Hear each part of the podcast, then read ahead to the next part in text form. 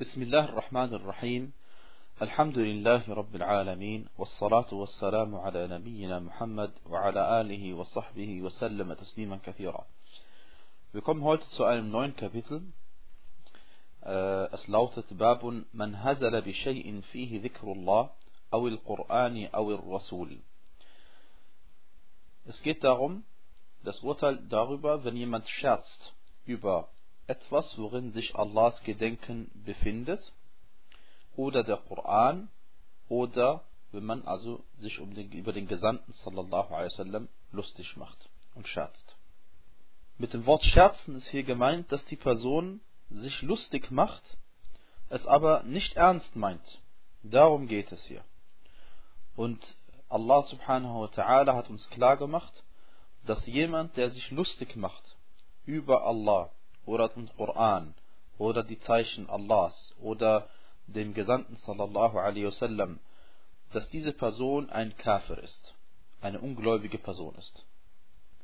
Weil das sich lustig machen und scherzen steht im Widerspruch zum Iman. Wie kann es sein, dass jemand sich lustig macht über eine Sache, an die er fest glaubt? Wenn man an eine Sache fest glaubt, muss man sie verherrlichen und auch im Herzen verherrlichen. Sowohl durch die Zunge, also durch die Aussagen, die man tätigt, als auch durch die Handlungen, als auch das, durch das, was man im Herzen trägt. Es kann sein, dass der Mensch ein einziges Wort von sich gibt oder eine Aussage tätigt, durch die er solch einer unglaublichen Prüfung ausgesetzt wird, Yawm al-Qiyamah, durch die er in, ins Verderben gestürzt wird aufgrund eines Wortes, das er von sich gegeben hat, was mit sich geführt hat, dass Allah subhanahu wa ta'ala mit ihm zornig ist. Und dadurch wird er in die Hölle gestoßen. Wie jemand, der sich über das Gebet lustig macht. Selbst wenn es ein freiwilliges Gebet ist. Oder jemand, der sich über die Zakah lustig macht. Oder über das Fasten. Oder über die Hajj. Solch eine Person ist unter Übereinkunft der muslimischen Gelehrten ein Kafir, ein ungläubiger Mensch auch wenn er betet und fastet und Hajj macht und Zakat zahlt und freiwillige Gebete verrichtet. Oder auch wenn man sich lustig macht über die Zeichen Allahs. Nicht gemeint ist hier jetzt die Verse Allahs im Koran, sondern andere Zeichen, wie zum Beispiel, dass man sagt, äh, das ist überhaupt, es macht überhaupt keinen Sinn, dass es im Winter heiß wird. Äh, also, dass es manchmal im Winter heiß wird oder dass es manchmal im Sommer kalt wird. Das ist Blödsinn. All dies ist äh, auch klarer Kufr, weil man sich lustig gemacht hat über Allah subhanahu wa ta'alas Zeichen. Egal was Allah subhanahu wa ta'ala tut, so sind seine Taten auf Weisheit gegründet. Und auch wenn wir die Weisheit nicht kennen, heißt es nicht, dass seine Taten nicht weise sind. Vielmehr sind alle seine Entscheidungen und Taten weise. Hiernach sollten wir wissen, dass die Gelehrten Allahs Barmherzigkeit auf ihnen verschiedene Ansicht darüber haben, über jemanden, der Allah subhanahu wa ta'ala, seinen Gesandten und sein Buch beleidigt. Wenn solch eine Person so etwas tut, wird ihr und hiernach bereut, die Sünde bereut, wird dann ihre Tat von Allah subhanahu wa ta'ala akzeptiert, wird ihre Sünde, ihre Reue von Allah subhanahu wa ta'ala akzeptiert oder nicht? Die erste Ansicht ist, die Ansicht der Hanabila, dass äh, die, diese Tauba von ihm nicht akzeptiert wird. Und deswegen sind die Hanabila der Ansicht, dass solch eine Person als ungläubiger Mensch hingerichtet wird und das Totengebet für ihn nicht geleitet wird und auch nicht für ihn um Barmherzigkeit gebeten wird und dass er weit entfernt von den Muslimen begraben wird. Ähm, sie sagen, auch wenn er Tauba gemacht hat, so wird seine Tauba von ihm nicht angenommen werden. Sie sagen, solch ein Abfall vom Islam ist so eine gewaltige Sache, dass die Tauba hierfür auch nichts mehr nützen kann. Und manch andere Gelehrte sagen, seine Tauba wird sehr wohl akzeptiert, äh, das heißt von uns akzeptiert als Menschen, äh, wenn wir wissen, dass er oder wenn wir überzeugt davon sind, dass er dies auch wirklich so meint und wirklich bereut hat und wenn er im Nachhinein dann Allah subhanahu wa ta'ala nicht mehr mit, mit Eigenschaften des Mangels beleidigt oder Eigenschaften des Mangels ihm zuschreibt. Und sie begründen es mit äh, Versen aus dem Koran, wie Surat al-Zumar im Vers 53, wo Allah subhanahu wa ta'ala gesagt hat, Inna Allah yaghfiru dhunuba jami'a. Wahrlich, Allah vergibt alle Sünden. Und wir wissen, es gibt Kuffar, die Allah subhanahu wa ta'ala beleidigen oder den Islam und hiernach den Islam annehmen und ihre Taube wird von Allah subhanahu wa ta'ala angenommen. Insofern ist das die richtigere Ansicht, dass Allah subhanahu wa ta'ala die Taube akzeptiert und auch wir in diesem Leben, wenn wir wissen, dass jemand Allah subhanahu wa ta'ala gegenüber bereut hat, dass diese Taube von ihm akzeptiert wird und er de dementsprechend nicht mehr als Abtrünniger danach behandelt wird. Manche Gelehrte, und zwar die Hanabila, machen eine Ausnahme in Bezug auf den Propheten sallallahu alaihi wasallam. Und sie sagen, dass auch wenn, das heißt, wenn ein Muslim den Propheten Muhammad sallallahu alaihi wasallam beleidigt, dann äh, gilt er als Abtrünniger und wir werden seine Taube von ihm nicht akzeptieren. Und sie sagen, der Grund dafür ist, dass der Prophet sallallahu alaihi wasallam ist bereits verstorben und wir wissen nicht, ob er von seinem Recht hier absieht. Das Recht des Gesandten sallallahu alaihi wasallam, so sagen sie, ist, dass wenn jemand ihn beleidigt, dass er dadurch ungläubig wird. Und die richtigere Ansicht ist allerdings, dass auch auf den, in Bezug auf den Propheten sallallahu alaihi wasallam gilt dasselbe wie in Bezug auf Allah. Von Allah subhanahu wa ta'ala wissen wir, dass er uns versprochen hat, dass wenn man ihm, sich ihm reuevoll zuwendet, dass Allah einem äh, diese Taube dann annimmt und dass er einem die Sünden vergibt. Und in Bezug auf den Propheten sallallahu alaihi wasallam gilt absolut genau das Gleiche. Warum? Weil der Grund, warum der Prophet sallallahu alaihi wasallam, äh, wenn er beleidigt würde, man dadurch aus dem Islam abfällt, ist, weil er der Gesandte Allahs ist und nicht, weil er Muhammad ibn Abdullah heißt, sallallahu alaihi wasallam. Das heißt nicht, weil er ein Mensch ist, der ein Recht hat, auf das er jetzt hier nicht mehr verzichten kann, weil er verstorben ist, sondern weil er der Gesandte Allahs ist. Und Allah subhanahu ist sozusagen wiederum ein Recht Allahs. Und Allah subhanahu wa ta'ala hat uns versprochen, dass er die Taube akzeptiert von jedem, der sich ihm reuevoll zuwendet. Hiernach erwähnt der Autor, rahimahullah, eine Aussage aus dem Koran. Auf der Seite 197 im 65. Äh, Vers von Surat At-Tawbah, Surah Nummer 9, heißt es, und wenn du sie fragst, werden sie ganz gewiss sagen, wir haben nur schweifende Gespräche geführt und gescherzt. Sag, habt ihr euch denn über Allah und seine Zeichen und seinen Gesandten lustig gemacht? Entschuldigt euch nicht, ihr seid ja ungläubig geworden, nachdem ihr den Glauben angenommen hattet. Wenn wir auch einen Teil von euch verzeihen, wenn wir auch einem Teil von euch verzeihen, so strafen wir einen anderen Teil dafür, dass sie Übeltäter waren. Und diese Verse gilt es nun zu verstehen, äh, wofür es einen bestimmten Offenbarungsgrund gibt, den wir gleich inshallah erwähnen werden. Wie dem auch sei, nochmal darauf hingewiesen, das Wort ayatihi, seine Verse oder seine Zeichen, seine Ayat, äh, dieses Wort beinhaltet nicht nur Allahs Verse aus dem Koran, sondern auch Allahs Zeichen, alle seine Schöpfungen, wenn man sich lustig macht über eine Sache, die Allah subhanahu wa ta'ala erschaffen hat und sagt, was macht denn das für einen Sinn, dass Gott das so und so gemacht hat. Ja? Wenn man so etwas sagt, das ist auch klarer Kufr. Äh, genauso wie wenn jemand sich lustig macht über den Koran und sagt, das sind doch nur Fabeln der früheren, das sind doch nur Geschichten von den Leuten früher. Äh, oder wenn man sich lustig macht über das Gebet, was sind das für eine Bewegung, die wir da machen und so weiter und so fort, dann all dies ist klarer Kufr. Im Vers heißt es noch einmal, Sprich, habt ihr euch oder sag, habt ihr euch denn über Allah und seine Zeichen und seinen Gesandten lustig gemacht? Und hier ist mit dem Gesandten Muhammad sallallahu alaihi wasallam gemeint. Und Allah subhanahu wa ta'ala macht ihnen klar, dass sie ungläubig geworden sind, nachdem sie gläubig gewesen sind. Und das ist ein Beweis, so etwas gibt es. Kann sein, jemand ist ein Mu'min und nachher ist er ein Kafir. Und danach bereut er und dann ist er wieder ein Mu'min. Das kann sein. Wie aufgrund dieses Verses, der ein klarer Beweis dafür ist. Allah subhanahu wa ta'ala sagte, entschuldigt euch nicht, ihr seid ja ungläubig geworden, nachdem ihr den Glauben angenommen habt. Das heißt, äh, jemand, der sich dadurch entschuldigt, dass er sagt, wir haben das gar nicht so gemeint, das nutzt nichts, denn ein wirklich gläubiger Mensch macht so etwas nicht. Und daraufhin heißt es dann, entschuldigt euch, äh, darauf heißt es dann, wenn wir auch einem Teil von euch verzeihen, so strafen wir einen anderen dafür, dass sie Übeltäter waren. Äh, manche Gelehrte sagen, damit ist gemeint, und wenn wir äh, auch, und wenn wir auch einem Teil von euch verzeihen, das sind diejenigen, die anwesend gewesen sind, allerdings verabscheut haben, äh, was die anderen da getan haben. Aber leider schmeichelten sie ihnen und äh, Allah subhanahu wa ta'ala hat sie dann so behandelt wie die anderen. Allerdings, was sie getan haben, ist nicht so schlimm wie natürlich, was die anderen getan haben. Denn sie haben nicht mitgemacht und sie haben im Herzen dafür Abscheu empfunden, aber sie, sie blieben bei ihnen und haben ihnen geschmeichelt. Insofern hat Allah subhanahu wa ta'ala ihnen dann auch vergeben, nachdem sie bereut haben.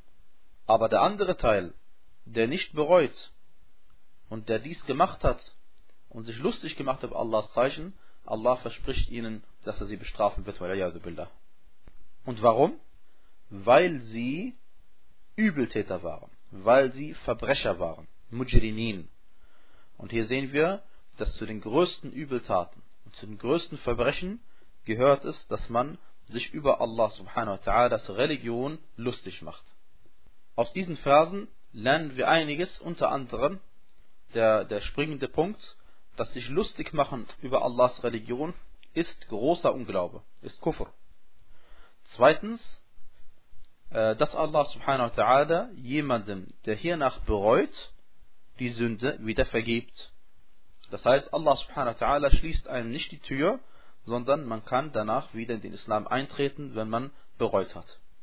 Und wir lernen daraus, dass es absolut verboten ist, bei solchen Leuten sitzen zu bleiben und ihnen einen Gefallen zu tun und so zu tun, als wäre man einverstanden wie sie, dann wird man nämlich so behandelt wie sie selbst.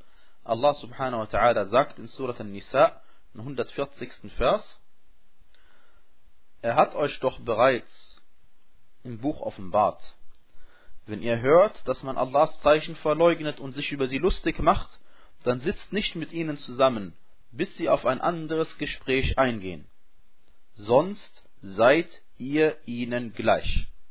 Hiernach erwähnt der Autor rahimahullah ta'ala einen äh, Hadith, der überliefert worden ist von Abdullah ibn Umar radiallahu anhu, von Muhammad ibn Ka'b, Zayd ibn Aslam und Qatada. Äh, Abdullah ibn Umar ist ein Freund des Propheten sallallahu alaihi wasallam. Und Muhammad ibn Ka'b, Zayd ibn Aslam und Qatada sind beides Tabi'in. Also gehören, gehören alle drei zu den Tabi'in. Ähm, und dann sagt der Autor, Dakhala hadithu ba'dihim fi ba'd. Das heißt, er will damit sagen jetzt, die folgende Überlieferung, die ich erzähle, ist eine, äh, äh, ist eine äh, Vermischung aus den drei Überlief aus den vier Überlieferungen von diesen vier Leuten. Also ähm, der Unterschied ist nämlich die Aussage von Abdullah ibn Umar. Sie ist praktisch eine ähm, äh, eine geschlossene Überlieferungskette. Das heißt, was, was Abdullah ibn Umar sagt, das hat er entweder selbst erlebt oder erzählt bekommen von einem Sahabi, der anwesend war. Insofern ist die Überlieferungskette geschlossen. Und auch was er über den Propheten sallallahu alaihi wasallam sagt, ist also authentisch überliefert. Äh, allerdings, was Muhammad ibn Ka'b, Zayd ibn Aslam und Qatada sagen, sind Mursal-Überlieferungen, die sich aber natürlich gegenseitig stärken können, zweifellos. Und der Autor, weil er aber genau ist, er will damit sagen, dass diese, äh, diese Überlieferung ist teilweise Mursal und teilweise Marfu' ähm, oder besser gesagt, also teilweise äh, von Ibn Umar überliefert und somit eine geschlossene Überlieferungskette. Äh, er sagt folgendes, die Überlieferung heißt folgendes. Ich lese erstmal den arabischen Text vor und danach übersetze ich ihn. أنه قال رجل في غزوة تبوك ما رأينا مثل قرائنا هؤلاء أرغب بطونا ولا أكذب ألسنا ولا أجبن عند اللقاء يعني رسول الله صلى الله عليه وسلم وأصحابه القراء. فقال له عوف بن مالك كذبت ولكنك منافق لأخبرن رسول الله صلى الله عليه وسلم. فذهب عوف إلى رسول الله صلى الله عليه وسلم ليخبره فوجد القرآن قد سبقه فجاء ذلك الرجل إلى رسول الله صلى الله عليه وسلم وقد ارتحل وقد ارتحل وركب ناقته فقال يا رسول الله إنما كنا نخوض ونتحدث حديث الركب نقطع به عنا الطريق. قال ابن عمر كأني أنظر إليه متعلقا بنسعة ناقة رسول الله صلى الله عليه وسلم وإن الحجارة تنكب رجليه وهو يقول إنما كنا نخوض ونلعب فيقول له رسول الله صلى الله عليه وسلم أب الله وآياته ورسوله كنتم تستهزئون ما يلتفت إليه وما يزيده عليه Diese Überlieferung ist bei Ibn Jarir und Ibn Abi Hatim und in As-Sahih al-Musnad von Muqbil ibn Hadi rahimahullah ta'ala. Die Überlieferung lautet folgendermaßen. In der Schlacht von Tabuk sagte ein Mann folgendes. Ich habe noch nie Leute gesehen, die größere Bäuche haben und lügenhaftere Zungen haben und feiger sind beim Zusammentreffen als unsere Koranleser heute. Gemeint mit den Koranlesern ist der Gesandte Allah sallallahu alaihi wasallam und seine Freunde, die den Koran auswendig konnten. Daraufhin sagte Auf ibn Malik radiallahu anhu, du lügst. Du bist vielmehr ein Heuchler. Ich werde dem Gesandten Allah sallallahu alaihi wasallam das mitteilen, also was du gesagt hast.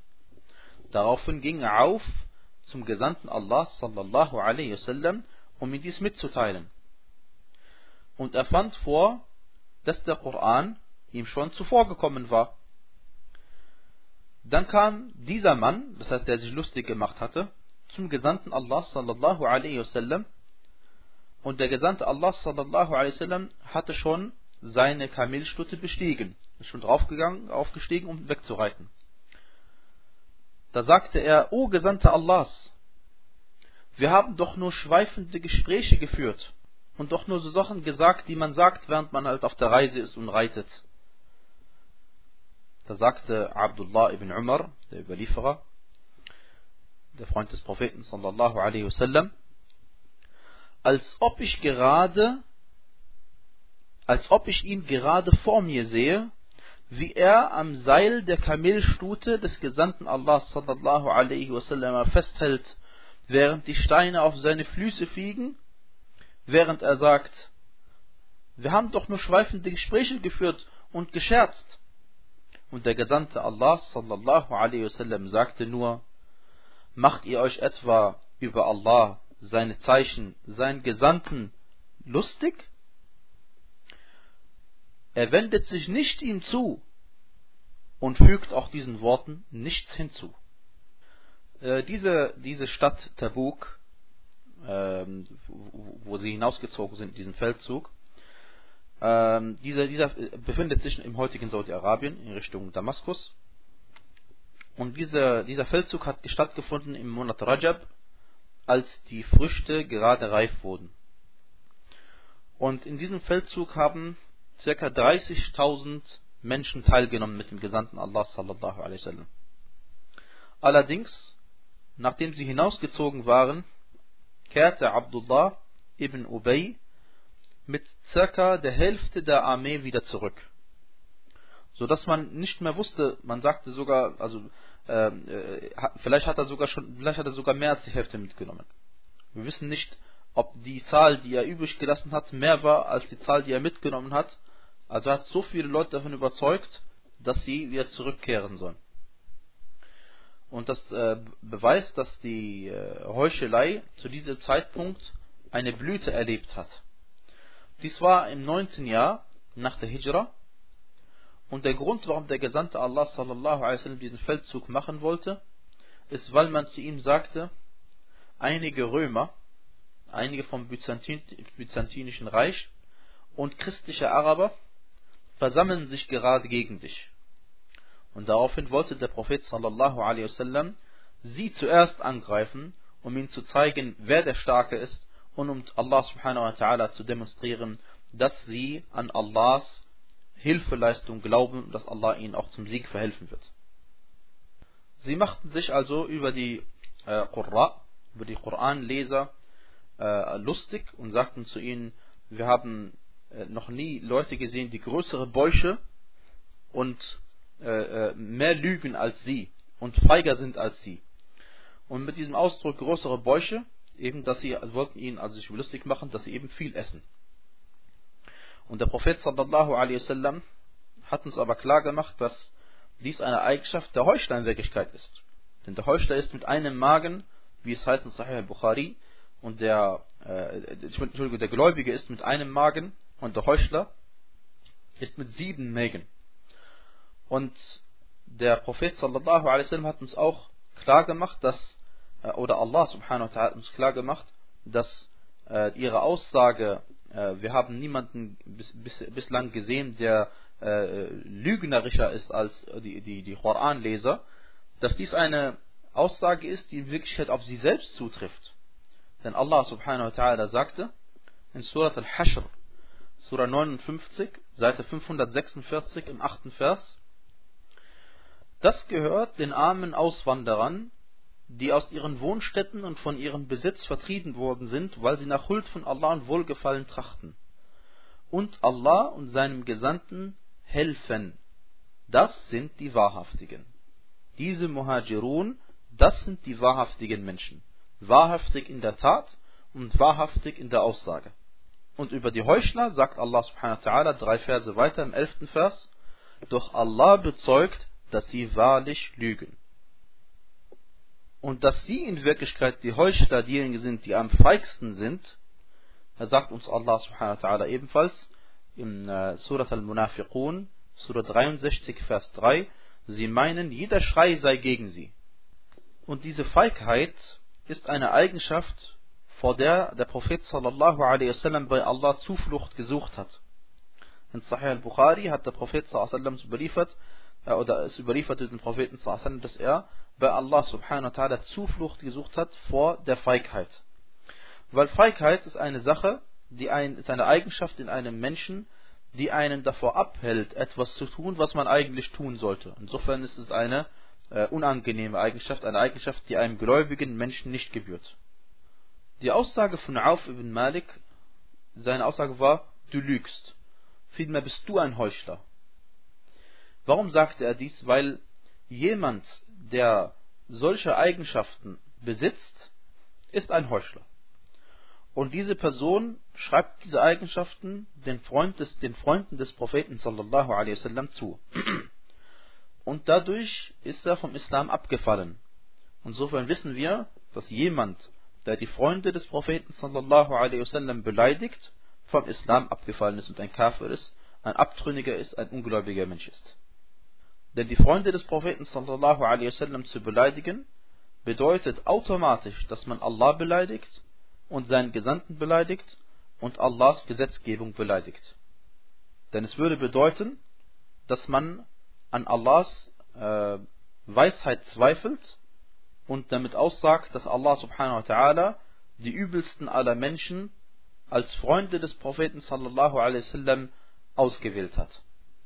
Denn der Prophet sallallahu alaihi sagte, Al-Mar'u wa al-Rajulu ala dini khalilihi, falyanzur ahadukum man yukhalil.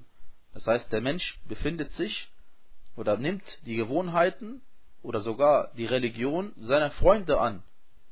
Deswegen soll ein jeder darauf achten, wen er zum innigen Freund nimmt. Und wenn die Freunde des Propheten sallallahu alaihi wasallam Heuchler sind, dann kann man sich den Rest des Satzes selbst denken. Und dann ist der Hadith so, dass, äh, dass Auf ibn Malik zum Gesandten sallallahu alaihi wasallam geht, um ihm äh, mitzuteilen, was die andere Person gesagt hat. Und aus diesem Hadith, liebe Geschwister, lernen wir, dass es einen Unterschied gibt zwischen Namima und Nasiha. Denn Namima bedeutet normalerweise, dass man Worte von bestimmten Leuten, Worte von Personen zu anderen Personen trägt, um damit Unruhe zu stiften unter den, unter den verschiedenen Gruppen. Aber was Auf ibn Malik gemacht hat, ist nicht das sondern Auf ibn Malik wollte hier dem Gesandten sallallahu alaihi wasallam einen Ratschlag geben und ihm darauf aufmerksam machen, dass es hier Heuchler gibt, die dies und das sagen, also nimm dich davor in Acht. Und das ist eben keine Namima. Das ist keine Namima, sondern eine Nasiha. Und das ist eine, eine, ein guter Ratschlag. Das ist ein guter Ratschlag, den man unbedingt machen soll, wenn es in der Gesellschaft Leute gibt, die was Übles sagen und man eine andere Person vor ihnen warnen möchte. Mit dieser Absicht ist es keine Namima, sondern eine Nasiha. Nur Auf bin Malik fand vor, dass der Gesandte Allah sallallahu wasallam schon darüber Bescheid wusste, weil der Koran schon längst herabgesandt worden war in Bezug auf diese Heuchler. Und das ist eine Sache, die unseren Iman wiederum stärkt, liebe Geschwister, weil Allah subhanahu wa ta'ala war schneller als Auf ibn Malik und Allah subhanahu wa ta'ala wusste schon, bevor diese Heuchler, äh, was ist, äh, bevor der Prophet sallallahu diese Nachricht zugetragen worden ist, ähm, hat Allah subhanahu wa ta'ala schon dem seinem Propheten sallallahu alaihi das mitgeteilt. Von wo, woher konnte der Gesandte Allah sallallahu alaihi das wissen? Er konnte es nur wissen, indem Allah subhanahu wa ta'ala es ihm mitgeteilt hat. Und dann sagte, äh, heißt es in der Geschichte, dass eben dieser, äh, dieser Heuchler sich an, an dem Seil der Kamelschutte des Gesandten sallallahu alaihi wasallam festgehalten hat. Dieses Seil ist äh, Nis'a, das ist das Seil, was man benutzt, um äh, ein Kamel äh, festzubinden. Und er, er hält sich praktisch an diesem Seil fest, während der Gesandte sallallahu alaihi wasallam schon wegreitet. Und durch dieses Reiten äh, diese, äh, der Staub und die Steine gegen, den, gegen die Füße von diesem Heuchler fliegen. Und der Gesandte Allah sallallahu alaihi wasallam reitet schnurstracks weg und wendet sich nicht einmal ihm zu und sagt nur die ganze Zeit, macht ihr euch etwa über Allah, seine Zeichen und seinen Gesandten lustig? Und der andere versucht die ganze Zeit, äh, seine Ausrede da vorzubringen und, sagt die ganze Zeit, wir haben doch nur, nur so geredet, wir haben doch nur Scherze gemacht, wir haben es doch gar nicht gemeint. Und der Gesandte wasallam sagt nur die ganze Zeit, macht ihr euch etwa über Allah, seine Zeichen, seinen Gesandten lustig? Und insofern, liebe Geschwister, lernen wir unter anderem, dass das Verzeihen manchmal sinnvoll ist und manchmal nicht sinnvoll ist. Wenn man verzeiht und man dadurch hofft und äh, davon ausgeht, dass sich die Situation verbessert, dann ist das Verzeihen sicherlich sinnvoll. Aber in solch einer Situation, in der es eine Lehre sein soll für diese Personen und eine Lehre sein soll für jeden nach ihnen, der ihnen folgen will, da ist es nicht sinnvoll, dass man verzeiht. Und da ist es sinnvoll, so zu handeln, so zu handeln, wie der Prophet sallallahu alaihi wasallam gehandelt hat, indem man hart bleibt und dieser Person zeigt, dass sie eine unglaubliche Sünde begangen hat. Und wie konnte es denn anders sein, als dass der Prophet sallallahu alaihi wasallam in Wirklichkeit einfach nur den Koran widerspiegelt? Denn Allah sagte in Surah Al-Tahrim, in Surah 66, Vers 9, Seite 561, يا أيها النبي جاهد الكفار والمنافقين واغلظ عليهم O Prophet, mühe dich gegen die Ungläubigen und die Heuchler ab und sei hart gegen sie. Und das war einer der Heuchler und der Prophet sallallahu alaihi wasallam setzt genau das um, was Allah subhanahu wa ta'ala von ihm verlangt hat. Nun kommen wir zu einem neuen Kapitel. Es lautet قول الله تعالى ولئن أذقناه رحمة منا من بعد ضراء مسته ليقولن هذا لي Und zwar zitiert der Autor Rahimahullah eine Ayah aus Surat Fussilat, die Ayah 50, in der 41. Surah, auf der Seite 482, sagt er, Und wenn wir ihn Barmherzigkeit von uns kosten lassen, nach Leid, das ihm widerfuhr, sagt er ganz gewiss, das steht mir zu. Und hier endet der, der, Titel, aber der Autor sagte und so weiter, und der Vers geht auch weiter und lautet, dass dieser Mensch sagt, das steht mir zu, und ich glaube nicht, dass die Stunde sich einstellen wird. Und wenn ich zu meinem Herrn zurückgebracht werde, werde ich sicherlich das Beste bei ihm erhalten. Allah sagt, aber wir werden denjenigen, die ungläubig sind, ganz gewiss kundtun, was sie getan haben und wir werden sie ganz gewiss von harter Strafe kosten lassen. Äh, der Grund, warum der Autor rahimahullah ta'ala diese Ayah verwendet hat im Buch At-Tawhid, ist ganz einfach derjenige, dass wenn ein Mensch eine Gunsterweisung Allahs, die Ursache der Gunsterweisung Allahs in seiner eigenen Tat sieht, dass es eine Art von Schirk in Bezug auf Allahs Herrschaft. Dass es eine Art von Schirk in Bezug auf Allahs Rububiyya. Und wenn er, wenn man sogar diese Gunsterweisung Allah subhanahu wa ta'ala zuschreibt, aber sagt, mir steht sie zu, ich habe das auch verdient, deswegen habe ich das auch bekommen, ich habe auch schließlich dafür was getan, dann ist das äh, äh sogar eine Art Überheblichkeit über, äh, in Bezug auf äh, äh, die Ubudiyya. Du solltest eigentlich ein Sklave Allahs sein, ein Diener Allahs, dich so auch so verhalten und du erhebst, du erhebst dich jetzt über diesen Stand. Allah sagt doch einmal, und wenn wir ihn Barmherzigkeit von uns kosten lassen, nach Leid, das ihm widerfuhr, sagt er ganz gewiss, das steht mir zu.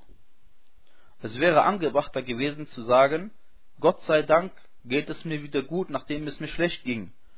Denn genauso, äh, man könnte genauso gut argumentieren, genauso wie er sagt, das steht mir zu, dass ich diese Gunsterweisung, dieser Ni'ma von Allah bekomme oder diese Rahma, diese Barmherzigkeit, hätte er auch sagen können, und das Übel, was mir vorher zuteil gekommen ist, das Leid, das stand mir ja auch zu, aufgrund dessen, was ich getan habe, sagt er aber nicht, sondern er sagt, das steht mir jetzt zu. So sollte es eigentlich immer sein. Und das ist Stolz und Überheblichkeit und Unglaube gegenüber Allahs Gunsterweisung. Und dann fügt er noch hinzu, und das ist eben die Eigenschaft der ungläubigen Menschen, und sie sagen, und ich denke nicht, dass die Stunde sich einstellen wird. Ich denke nicht, dass der Tag der Auferstehung jemals eintreffen wird. Mir geht es wunderbar. Warum sollte so ein Tag irgendwann mal eintreffen? Und dann sagt er noch hinzu, und sollte ich eines Tages zu Allah zurückkehren, dann werde ich bestimmt das Beste bekommen. Warum sollst du das Beste bekommen? Wegen was? Er ist überzeugt von sich selbst, stolz darauf. Er denkt, dass er das, was er an Gutes bekommen hat in diesseits, ist aufgrund seiner besonderen Stellung bei Gott, aufgrund seiner Taten, die er begangen hat.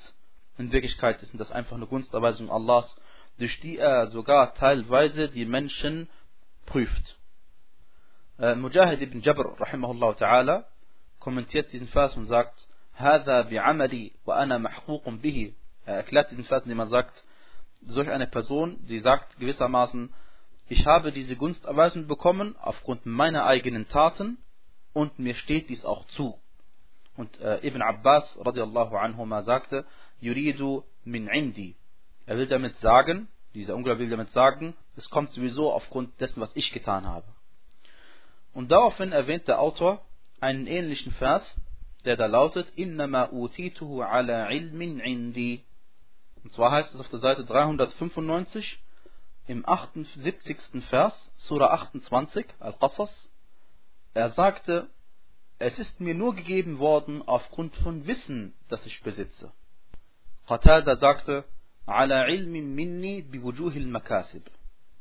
Das heißt, Qatada rahimahullah ta'ala, der Tabi'i, kommentiert den Vers und sagt, gemeint ist, ich habe dies aufgrund von Wissen bekommen. Und mit Wissen sagt er es gemeint hier, dass, man, dass die Person wusste, wie sie so etwas zu erwerben hat.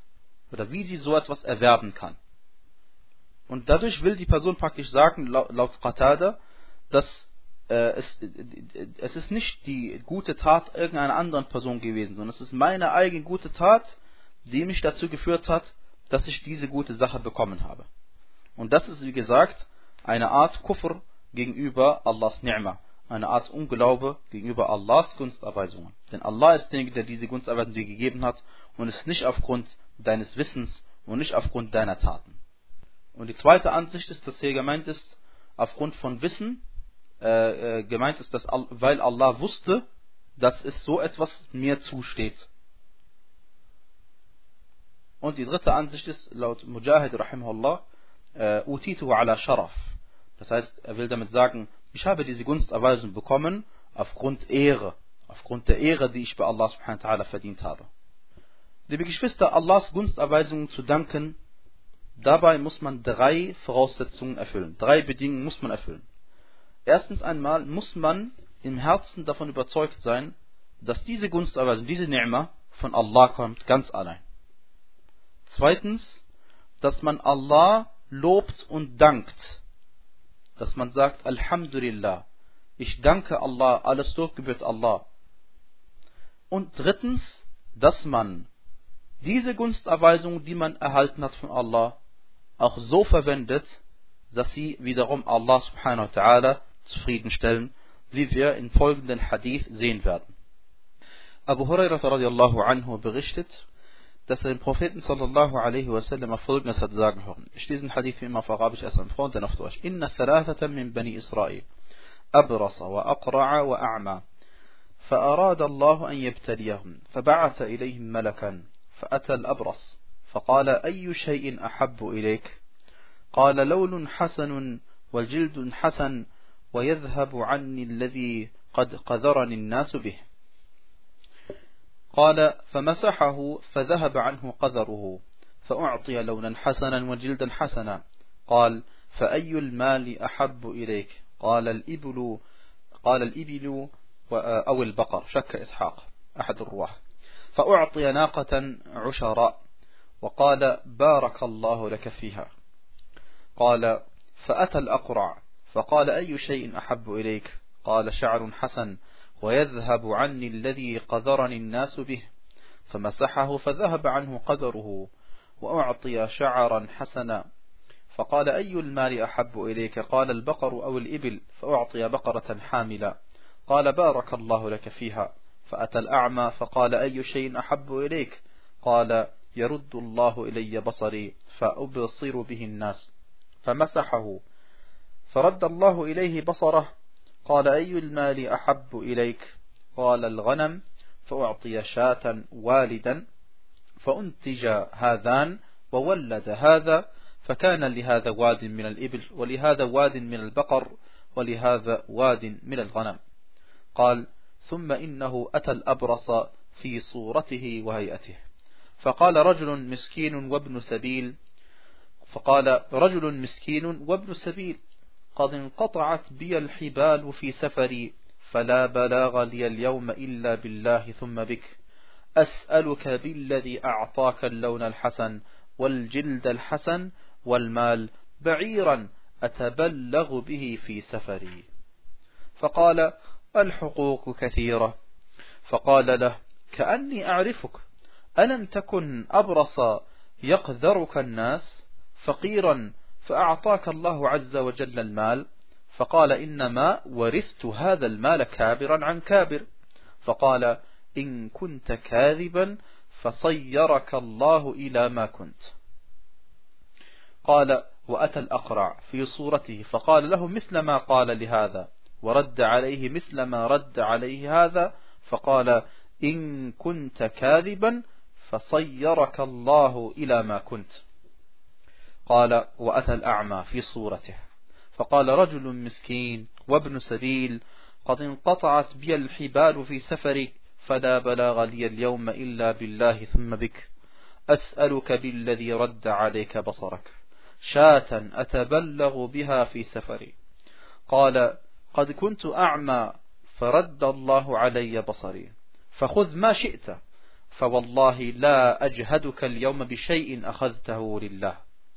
فقال أمسك مالك فإنما ابتليتم فقد رضي الله عنك وسخط على صاحبيك Dieser Hadith, ein längerer Hadith, den wollen wir jetzt stückweise uns vornehmen und äh, damit wir die Zeit sparen, nehmen wir uns stückweise vor und erklären auch gleich, was mit diesen einzelnen Aussagen gemeint ist.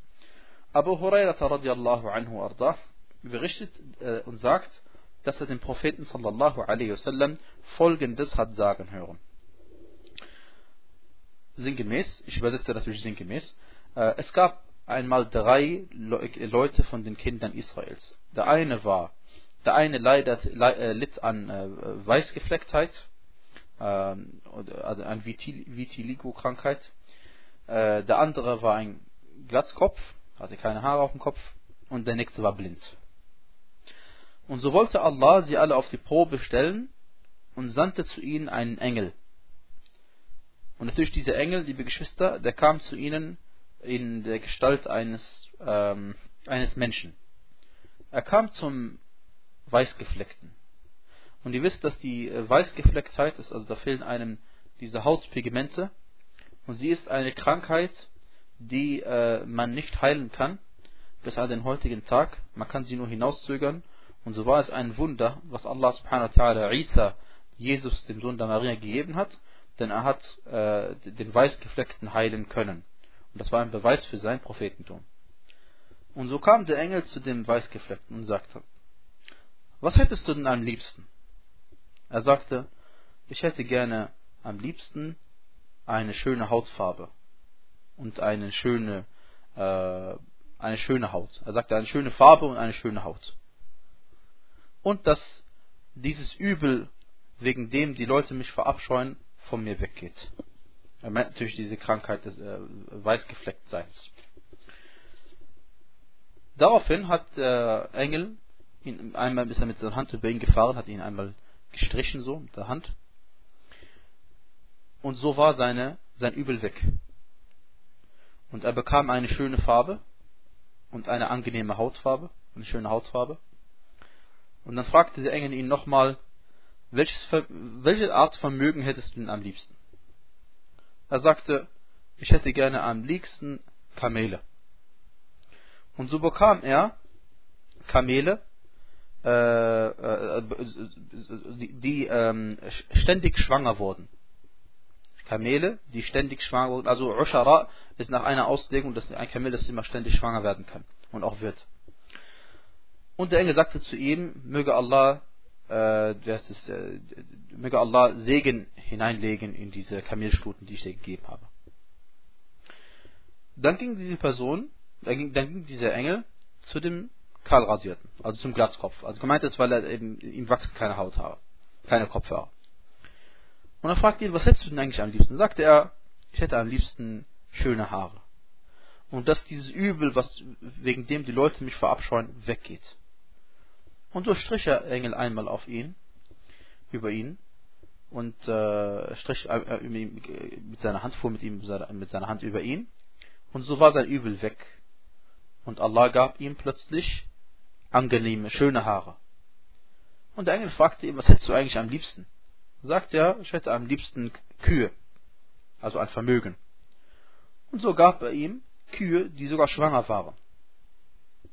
Gab er ihm Kühe, die schwanger waren. Das ist also noch wertvoller als nur Kühe, weil die werden jetzt auch demnächst Kinder kriegen und so, somit hat er, äh, es hat sich sein Vermögen schon ausgebreitet. Und der Engel sagte zu ihm, möge Allah Segen hineinlegen in diese Tiere. Dann ging er zum Blinden und sagte zu ihm, sag mal, was hättest du eigentlich am liebsten? Was würdest du am liebsten wünschen? Dann sagte er, ich wünschte mir am liebsten, dass Allah subhanahu wa ta'ala mir mein Augenlicht wieder zurückgeht, damit ich die Menschen sehen kann. Der Engel strich über ihn mit seiner Hand, streichte mit ihm mit seiner Hand und Allah subhanahu wa ta'ala gab ihm sein Augenlicht zurück. Dann sagte der Engel, was hättest du eigentlich am liebsten von diesem Diesseits an Vermögen? Er sagte du, ich hätte am liebsten Schafe. Dann gab er ihm Schafe, die schon kurz davor waren zu gebären. Und so vermehrte sich das Vermögen von den ersten beiden und es vermehrte sich auch das Vermögen von diesem dritten da. Und so hatte der erste nach einer gewissen Zeit ein volles, ein Tal voller Kamele gehabt. Ein ganzes Tal voller Kamele. Und der zweite hatte ein volles Tal von Kühen. Und der nächste hat ein ganzes Tal nur von Schafen gehabt. Aufgrund dieses Segens, was Allah subhanahu wa äh, hineingesteckt hat in diese Tiere, und äh, das Allah das kommt von dem Dua des Engels für, für, für diese Person. Dann sagte er, also der Überlieferer sagte, hiernach kam dann später der Engel noch einmal zu dem Weißgefleckten. Er kam aber diesmal zu ihm in der Gestalt und im Aussehen von diesem Weißgefleckten damals. Das heißt, er kam zu ihm und sah aus wie er, hatte die gleiche Krankheit. Dieser Engel kam in der Gestalt eines Menschen mit der gleichen Krankheit und mit dem gleichen Aussehen, wie diese andere Person früher hatte, als der Engel zu ihm kam. Jetzt ist es umgekehrt. Dem Menschen geht es jetzt gut und der Engel kommt jetzt zu ihm und, und, und, und äh, äh, sucht Mitleid und sucht Hilfe und sagt zu diesem Mann, dem es jetzt gut geht, ich bin ein bedürftiger Mensch und ein Sohn des Weges. Äh, also das heißt, er kann, nicht mehr nach Hause fahren, weil er hat kein Geld und kein gar nichts. Er sagt, ich habe ich hab nichts mehr, mit dem ich weiterreisen könnte. Und so kann mich niemand mehr nach Hause führen, außer Allah und hiernach du. Ich, und hier, haben wir, hier lernen wir auch, dass der Engel verwendet einen Ausdruck, der dem Tawhid gemäß ist. Äh, weil er sagte, فَلَا بَلَاغَ لِيَ الْيَوْمَ إِلَّا بِاللَّهِ ثُمَّ بِكَ Das haben wir äh, ausführlich in einem der letzten Unterrichte behandelt und gesagt, dass wenn man sagt, äh, niemand kann mir helfen außer Allah und die Person so und so, dann wäre das eine Form von Schirk und das darf man nicht sagen. Aber wenn man sagt, niemand kann mir helfen außer Allah und hiernach auch noch die Person so und so und praktisch äh, durch diesen Ausdruck hiernach oder durch irgendeinen anderen Ausdruck ausdrucken möchte, dass die andere Person äh, weit nach Allah subhanahu wa ta'ala kommt und nicht auf der gleichen Stufe steht, dann ist das in Ordnung. Und dann sagt eben dieser, dieser Engel, der in die Gestalt dieses kranken, alten, äh, dieses kranken Mannes kam, ich bitte dich bei demjenigen, der dir diese schöne Farbe gegeben hat und diese schöne Haut gegeben hat und dieses Vermögen gegeben hat, ich bitte dich um ein Kamel, damit ich auf meine Reise weiterziehen kann. Und das ist der entscheidende Punkt. Der Engel spricht diese Person an und will ihn erinnern an das Gute, was Allah subhanahu wa ta'ala ihm gegeben hat. Und hat nicht gesagt, ich bitte dich bei Allah, sondern hat gesagt, ich bitte dich bei demjenigen, der dir diese schöne Farbe gegeben hat, diese schöne Hautfarbe gegeben hat, diese schöne Haut und dieses, dieses wunderbare Vermögen. Ich bitte dich um ein Kamel, damit ich auf meine Reise weiterziehen kann. Was war dann die, Aus die Antwort von dieser Person? Das ist die Antwort, die wir alle kennen. Die Person sagte, oh, weißt du was, ich habe so viele Verpflichtungen, tut mir leid. Ich habe so viele Verpflichtungen meinen Verwandten gegenüber, Freunden gegenüber und muss so viel Geld ausgeben für meine Familie, tut mir leid, ich kann dir nichts geben. Daraufhin sagt der Engel zu ihm, der in der Gestalt dieses, dieses kranken Mannes da war, sag mal, als ob ich dich kenne. Bist du nicht damals derjenige gewesen, der weiß gefleckt war und den die Menschen verabscheuten? Und du warst arm? Und daraufhin hat dir Allah Azza wa Jal Vermögen gegeben? Da sagte er, nein, ich habe dieses Vermögen Generation über Generation geerbt, vererbt bekommen. Daraufhin sagte der Engel zu ihm, wenn du lügst, möge Allah dich dann wieder in diesen Zustand versetzen, in dem du vorher warst. Danach kam der Engel zu dem Glatzkopf und kam auch in der Gestalt eines Menschen zu ihm, der keine Haare auf dem Kopf hat. Und er sagte zu ihm das Gleiche, was er auch zu der anderen Person gesagt hatte. Und die Person antwortete genauso, wie diese andere Person geantwortet hatte. Und der Engel sagte wieder, wenn du lügst, dann möge Allah dich wieder in den Zustand versetzen, in dem du vorher warst. Dann kam der Engel in der Gestalt eines blinden Menschen zu diesem Mann, der früher blind war, und sagte, ich bin ein armer Mensch, ein Bedürftiger und ein Sohn des Weges. Ich habe nichts mehr, um meine Reise fortzusetzen. Niemand kann mich mehr nach Hause führen, außer Allah und hiernach du. Ich bitte dich bei demjenigen, der dir dein Augenlicht zurückgegeben hat, um ein Schaf, damit es mir auf meiner, weiter, auf meiner Reise weiterhin helfen kann. Daraufhin sagte er, ich war früher blind und daraufhin hat Allah mir mein Augenlicht zurückgegeben ich werde dich in keinster Weise in Bedrängnis bringen für das, was du heute nehmen wirst. Und dies mache ich für Allah. Daraufhin sagte der Engel, behalte dein Vermögen für dich, denn ihr alle wurdet geprüft. Allah ist mit dir zufrieden und Allah ist zornig über deine zwei anderen Gefährten. Dieser Hadith ist überliefert bei Bukhari und bei Muslim. Dieser Hadith, liebe Geschwister, ist ein wunderbarer Hadith des Propheten sallallahu alaihi wasallam, aus dem wir viel lernen können und der an sehr vielen Stellen selbst erklärend ist. Und so möchte ich trotzdem äh, auf einige Punkte verweisen. Erstens einmal, der Gesandte Allah sallallahu alaihi wasallam erzählt uns diese Geschichten nicht als eine Fabel der früheren Menschen, sondern er erzählt uns diese Geschichte, damit wir daraus lernen. und damit wir von den Fehlern anderer profitieren. Und diese Geschichte ist auch ein Beweis dafür oder ein Hinweis darauf, dass das Gesetz, was für die, für die Leute vor Muhammad sallallahu alaihi wasallam gegolten hat, auch für uns weiterhin gilt, solange unser Gesetz nicht etwas von dem vorigen Gesetz aufhebt und ihm damit widerspricht. Aus diesem Hadith lernen wir, dass Allah subhanahu wa ta'ala zu allem die Macht hat. Er azza wa jal ist imstande, eine Krankheit zu heilen, denn er hat sie auch erschaffen. Und er ist imstande dazu, jemanden, der keine Haare auf dem Kopf hat, ihm Haare zu geben. Und er ist dazu imstande, jemandem, der kein Augenlicht hat, ihm Augenlicht wiederzugeben. Wir lernen aus diesem Hadith, dass die Engel dazu imstande sind, in der Form eines Menschen zu erscheinen. Und äh, offensichtlich ist dies aufgrund des Befehls von Allah subhanahu wa ta'ala.